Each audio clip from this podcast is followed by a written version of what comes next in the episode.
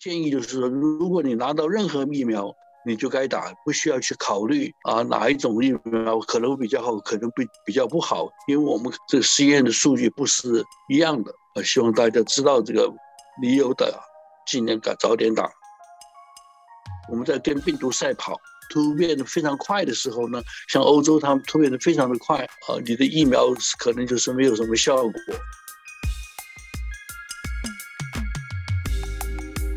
听众朋友们，大家好，欢迎收听这一集的世界 on air，我是卓贤。那我们今天很开心能够请到刘继高医生来跟我们聊一下疫苗。那刘医生也是亚美医师协会的总裁和会长，非常欢迎刘医生。谢谢各位听众好。嗯，呃，首先我们想要从大家都很关心的一个从哪里可以打疫苗这个问题来聊起，特别是因为我们现在在纽约嘛。那我们知道是二月十二号跟十三号，亚美医师协会是跟纽约州卫生厅有一个合作，在法拉盛连续两天有给呃市民打疫苗，而且呢，五百五十针的疫苗也很快就顺利打完了。所以想要问一下刘医生，不知道能不能分享一下亚美医师协会是怎么样争取到跟纽约州卫生厅新合作的这个机会的呢？整个接洽的过程能跟我们分享一下吗？啊，因为我是他们啊，纽约州他们选我做他们的 ambassador，就是大使，专门跟这个 equality of task force 的疫苗的这个 task force，所以啊，他们请我做代表啊，向我们啊纽约的各种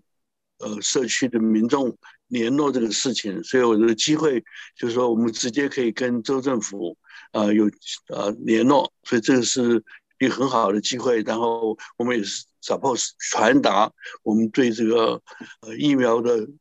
呃认识，什么人该打，什么人不该打。所以这些 information 这些知识，我们传达给啊、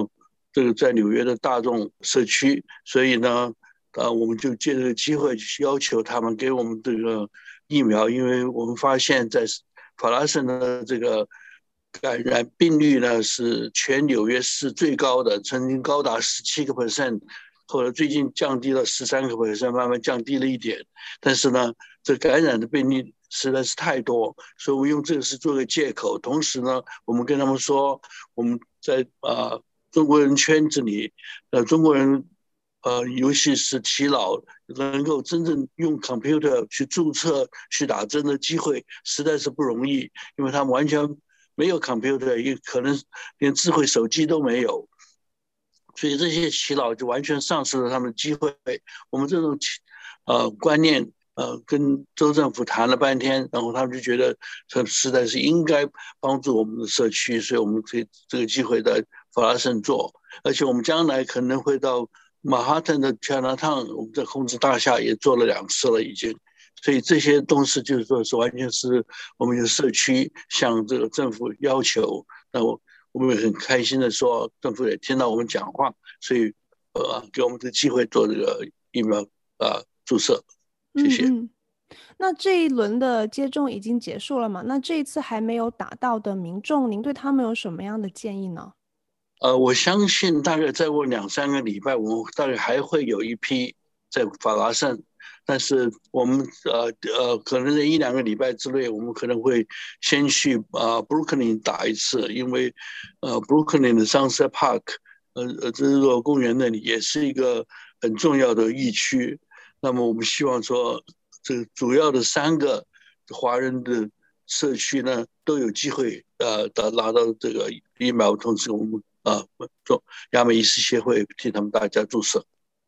嗯嗯，说到这个预约接种，您刚才也提到，呃，在其实，在很多华人的社区里面，疫苗还是供不应求的。那为什么我们目前没有看到更多的接种点呢？呃，就比方说，相关的医疗机构跟诊所，他们申请接洽疫苗的这个程序，是不是相对比较困难的？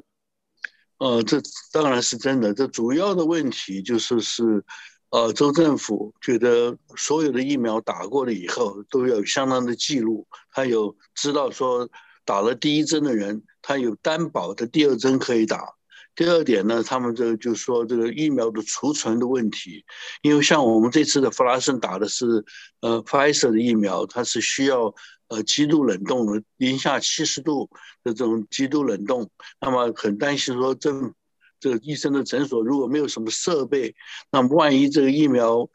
呃温度不对的时候，所有的疫苗完全呃浪费掉了，所以这些都是他们的考虑。呃，当然我相信我们医生。呃，有相当的医学呃常识和准备，这种事情应该是不太可能会发生的。但是州政府呢是觉得这个他们没有相当大的保证，所以这是他们啊、在这个私家医生诊所打针的这个情况呢是呃限制了。嗯，因为我们看到现在纽约州有纽约州自己来管理的一些呃 mass vaccination site，然后纽约市政府又有一些不同的小的这些接种点，呃，那到底就是这个流程是怎么样的呢？就是呃州政府跟市政府是怎么样决定要在哪一些地区去安排这个接种站？疫苗的来源都是从联邦政府来的，他们发一部分给州政府发的的 Department Health，也发一份一部分给这个呃市政府的 Department Health，所以希望就是说大家能够呃用自己最好的方法给民众打针，这个这是无可厚非的事情。那么在这种情况之下呢，就是说他们选择的的地方，他们认为是说哪些地方他们觉得是疫区疫。呃，疫病是比较严重的地方，同时呢，就是说死亡率比较高的地方，譬如说西班牙人、黑人他们的这个呃患病的跟这死亡率是一般讲起，呃，比呃其他地区高得多，所以他们想把这些地方的人去打坐，但是他们做的时候呢，忘记一件事情，就是说，呃，亚裔是有言语上的问题。不是那么简单说，可以你到什么地方去注册，到呃 Yankee Stadium 或者说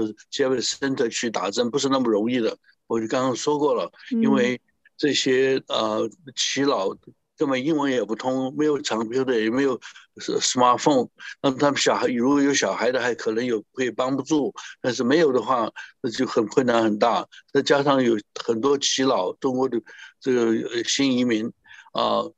有些啊、对这些系统上的呃不大信任，他认为我跑去了以后，呃，万一搞不定，那等了几个钟头，也许什么都没有做到，而且在那边会不会被其他病人感染，他们都是他们的担心的部分，所以他们对中国的医生、中国的医疗系统的这个呃，像亚美医师协会，还有相当的信任，所以是凭。一直都向我们医生拼命要求，说我们尽量想办法帮他做，所以我们拼命去向呃政府去申请，向我们的这呃 Congresswoman 啊，像 Grace Mann 啊，或者是这个 Peter Cool、刘玉玲啊，这些人帮我们的忙啊、他们也是尽了所有的能力向州政府、市政府去申请这些事情，我们到这边也是要对他们相当的感谢。嗯，那我们知道这一轮是有接种五百五十针嘛？那这个数量上是怎么样分配到这个数据的呢？呃呃，州政府他们有自己规定的，他们要的要求，他们的线路上面，在弗拉森的这个线路上面有差不多有两百多人，包括一部分是韩国人，这是他们也是他们的选区，那么这是他们的一个部分。那么他们给我们的几百人，我们就是说从呃这个。呃，私家医生跟他们联络，让他们通知了他们的病人，然后他们打电话进来，我们帮他去注册的，所以是流程是这样子。但是事实上就是说，啊、呃，这个啊、呃，这是只是第一批，因为我们知道在呃纽约大纽约州，我们差不多的有五十万人，所以你打了五百多针。呃，或者同时我们在工工资大厦打了差不多啊，现在是三百针、四呃四百针左右，所以加起来我们打了差不多一千针的样子。但是据我们这这个 population 的这讲起来，五十万人的是呃这是呃九牛一毛。但是我们这个东西呢是要继续的努力，继续的争取，希望啊现在江森江省的这疫苗进来了后，这个压力不会那么大。然后呃，对很多都跟你讲真话，也是很多是政治上的这个州政府和市政府政治上的需求，他们说主要他们给哪一些民众、哪些地区，这这不是我们可以决定的，是他们在决定的。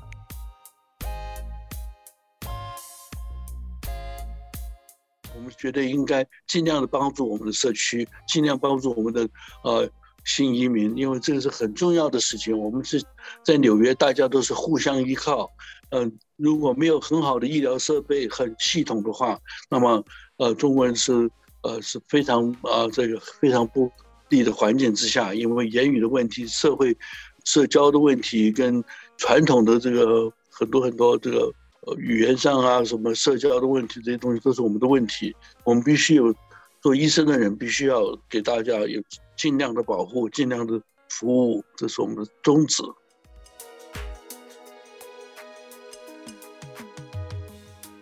那接下来这一部分，想要跟刘医生请教一下，我目前收集到的民众比较关心的关于疫苗的疑问，首先就是疫苗有效性的这个问题，因为我看到数据上来说，大部分在美国的民众，他们打到的都是 Pfizer 的疫苗，呃，然后就是莫德纳，再到交生，那。但是大家有担心说 Johnson 的疫苗的保护力，因为数据上来看是百分之六十六嘛，所以很多人就想要避开这一支疫苗。所以想要问一下刘医生，如果民众打到的是 Johnson 的疫苗，他们需要担心吗？事实上，这三种疫苗各有利弊。嗯，就讲说是 M messenger RNA 的疫苗是 Johnson，不是这个 Moderna 跟这个 Pfizer 的疫苗。他们的好处就是说是发展很快，然后呢，它的呃这个有效率呢，对传统的这个呃冠状病毒啊是非常有效，但是呢，对这个现在有大量的变种进来，他们的对这个变种的病毒呢效果其实是不怎么好，尤其是 Moderna 原来是中国人说是它对最中国人最有效的，但是现在讲这变种这个病毒的时候呢，它的效果其实。是相当的差，那么当呃这个 Pfizer 也是比较差。反过来，Johnson Johnson 因为它发展的比较后，所以他当初做的时候呢，呃有很多是在南非做的，所以他讲的这些说是这个有效率在南非是只有五十七个 percent，在南美洲是六十六个 percent，在美国是七十七个 percent，所以这个东西呢就是有很多很多比较上的不同，因为你要想到这个 Pfizer。当初发现和推广的时候，跟某当的推广的时候，这变种病毒根本就还没有出现，所以他们对他们的这个这这统计上的平均是不一样的比较，是一个 Apple compared to Orange。那么，所以反过来，这个 Johnson Johnson 呢，它为什么那么低？因为它的南非的这些人有一大堆人有 HIV，他们根本就不太容易制造这抗体，所以它的效果会当然是一定会差一点，但是。反过来先讲讲，就是说它的这个对这个变种病毒呢，可能效果反而比较好一点，所以这个都是需要考虑的。嗯，你啊，很多东西就是说不能只看表面。然后，另外最重要的一点就是江省江省它的这个储藏是非常简单的，像普通疫苗一样的两度到八度的的情况之下，它就可以。呃，然后这 messenger RNA 的呃疫苗呢，就是。我们讲 Moderna 跟 Pfizer 呢，它必须要在低温下，但是假如在过运输过程或中间有任何差错的时候，它疫苗可以说完全没有用了，因为它是 messenger RNA 的疫苗，它的这个整个的稳定性，就是说疫苗的稳定性是温度是非常重要的。那假如说你任何地方出了差错，那等于是白打了，所以并不是件说你的这个。统计上的数据是可以相比例的。我刚刚讲过是完全是 Apple compared Orange，所以如果你的建议就是说，如果你拿到任何疫苗，你就该打，不需要去考虑啊哪一种疫苗可能比较好，可能比比较不好，因为我们的这个实验的数据不是一样的，所以我这是向大家啊，希望大家知道这个理由的，尽量赶早点打。不要等到说证件怀呃，你所有的这些打上去都有这个呃相当好的反应，对这个抗体的反应，那你造成全民呃呃防疫的话呢，那这些问题就慢慢减少，然后病毒的这个突变性也会相对的减少，因为它找不到新的寄主，那么容易找到新的寄主，所以这个是都大家要去考虑的问题。嗯，所以我们就不应该把百分比理解成就是单纯的数面上的意义，是吗？因为就是 Pfizer 百分之九十多，然后 Johnson 百分之六十多，百分之七十多，它并不代表着你，比方说打了 Pfizer 就百分之九十六的可能性不得新冠，对吧？不能这样理解。对，它还有一个很重要的要点，就是说疫苗不是说主主要并不是在讲说你能够。呃，避免这个得病，但是考虑几件事。第一点就是说，你你打的对象，你是以说降低传染率呢，还是降低严重的病例？也就是说，你假如说是你打了一个疫苗，你可以避免真正发病、有病况或者死亡这种情况之下呢，这是一个很重要的一个要点。但是说你能不能够避免得到这个病？但是对你身体没有什么影响，那这个也是你要考虑的。所以强生强生它的好处是说，对严重的病病例，它的呃这个避免死亡、避免严重的病的发病，它是效果相当好，是达到百分之八十。那么强生的这个 Pfizer 和这个 Moderna，它的是他们做出来的比率的时候，是他们是把所有的病人，呃，包括年轻的、年轻的，包括这个。呃呃呃，没有什么太多问题的病人，全部放在里面来计算，所以呢，这个东西就是说，呃，again，就是说还还是讲说，你橘子跟苹果来比较是不适当的。但是所有的疫苗，我们都就知道，是如果你超过百分之五十的这个呃抗病率的话呢，就是说是可以接受的。嗯。那接下来就是变种病毒的问题，呃，有有一些民众是担心打了疫苗之后病毒再继续变种，那疫苗会失效。那目前大家需要担心这个问题吗？呃，这个问题是必须要担心的，因为这个，假尤其是在这个疫苗还没有完全打普遍之下。也就是说，我刚刚提过这个问题。假如说大家都打了疫苗，或者是加上这些得过病的人，如果到了百分之八十以上的民众都有这个这个抗病毒能力的时候呢，那么这个病毒要找找到新的寄主，才才可以生存，才可以再继续突变。那假如说你没有这个机，你把大家都都有这个抗病菌力的时候呢，他们。就不见得可以再继续生存下去，所以这个疫这个病毒呢，很可能会慢慢减少到没有。那么我们可以看到，SARS 就是到当初就是说传染的对象很少。那么之后呢，大家啊用最基本的防御方法，呃，社区隔离啦、戴口罩啦这些方法，就把这个疫苗这个菌呢，in in a way 就是说让它。慢慢减少，所以的 SARS 的菌病毒是可以，就是停到很长的一段时间。虽然它也是冠状病毒，现在这个呃，这个我们讲的冠状呃 COVID-19 呢，呃是也是跟它有呃相对有些呃间接上不是完全直接的关系，但是也是有有关的一个病毒。所以这种就是等我们大家讲清楚的时候，就是说，如果大家都有抵抗力，这个。突变的事情就会减少很多，但是假如说我们大家我们在跟病毒赛跑，他们如果变突突变的非常快的时候呢，像欧洲他们突变的非常的快，呃，因为大家都不注意，所以这个传染的力很厉害。那么这种情况之下突变快了，那你就呃你的疫苗可能就是没有什么效果。当然，messenger RNA 的疫苗呢，它有个好处就是说它这个。呃呃，我看到他们有一个人讲的关于这个这个疫苗的这个呃呃做的 messenger RNA，就是等于是你的餐馆你开的一个呃，你说我要吃什么菜单，要吃什么呃哪哪几几样菜，那么写张纸头交给这个这个呃这个 waiter，他就帮你拿进去，那么到时候就把菜单拿给你了，他只拿进的是一张纸头，并不是说呃在点的什么呃各种的。这个做好的菜给你，所以这种就是说，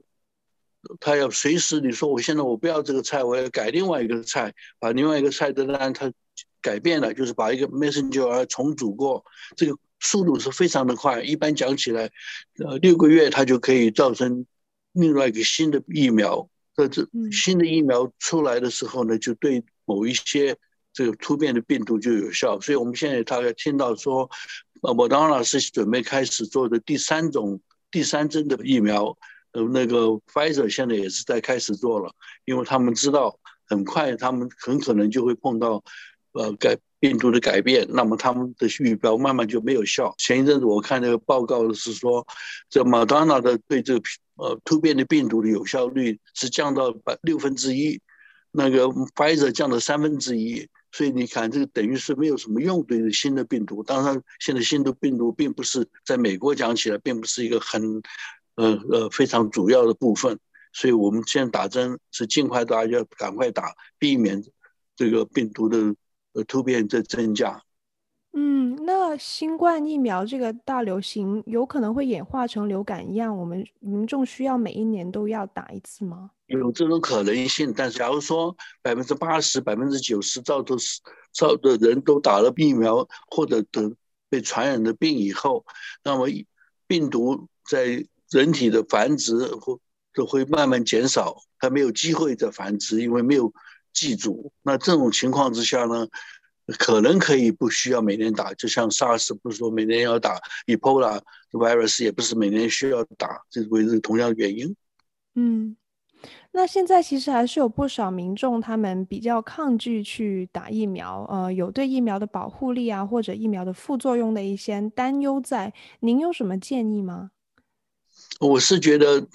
这个有两个层次。你不是你自己担心就完了，不要忘记你和你的周围你接触的人都可能被你传染。这种事说不是不但利己也要利人，但对大家都有个机会保护自己，保护其他人。不要在这在网站上，我们可能看到网站平台上讲了一大堆很多很多完全不是事实的宣传。因为自己担心，就在上面写一大堆，希望能够找到同情他的人。那么这种讲法呢，是非常不应该的。因为大部分人写这些东西是完全没有什么医学常识的人，在发表这些言论，不但影响了自己，影响了其他人，所以这是很不应该都做的事情。那么，假如说大家都听了他们的医生讲话，说该打还是不该打，当然有些人是不可以打的人，那比如说他强度敏感的人，那种是有的。但是，一般讲起来，这个是少的，是千分之几、万分之几的机会。那你这种为了这些人呢，还让到社区没有造成全体呃免疫的系统的话呢，那么将来这个问题会更大。就是说变种出来，然后每年就刚刚你你讲的，就是说每年都可能需要再重新再打新的疫苗，这这这个问题就越来越多。嗯，这个我觉得是所有的民众大家知道。不只是为你自己，呃，为你周围的人，为了你家属，都是应该去打。嗯，最后想要问的就是，因为现在有很多民众都在疫情下也不太敢去诊所看病，或者甚至是看牙医，所以他们想要了解，如果现在这个阶段去诊所体检啊，或者看牙的话，是安全的吗？呃，我觉得是应该是相当的安全，因为呃，在普通做牙医或者什么，他们都都有相当的保护的设备和保护的措施。那么进来的人，他们都会帮你量温度，然后他有很多牙医在某些比较严重的这个呃步骤的时候，他也会说先要帮你验过有没有带菌，他才让你进来，或者你有没有打过针。所以我知道很多牙医诊所是。呃，规定相当的严格。那么我们也没有听到说哪个牙医诊所啊被传染到什么的程度。呃，我们在自己的同同事们中间没有听到过这种消息。呃，所以不见得是一个很大的问题。但是当然大家都要小心。你要去的话，你自己 make sure 你自己没有任何症状。当然不没有症状的病人还是有。但是你就尽量大家小心，尽量最后打了针以后有了抗体以后再去做的时候比较安全。嗯，呃，这基本上就是我的问题了。谢谢刘医生。好，谢谢，谢谢各位听众。节目结束之前，想要提醒大家，世界 On Air 播客目前在 Apple Podcast、Google Podcast、Spotify、Breaker、Pocket Casts。Radio Public 均可收听。欢迎在各平台追踪关注我们，及时获取节目更新通知。每周二在世界新闻网和各大播客平台与您不见不散。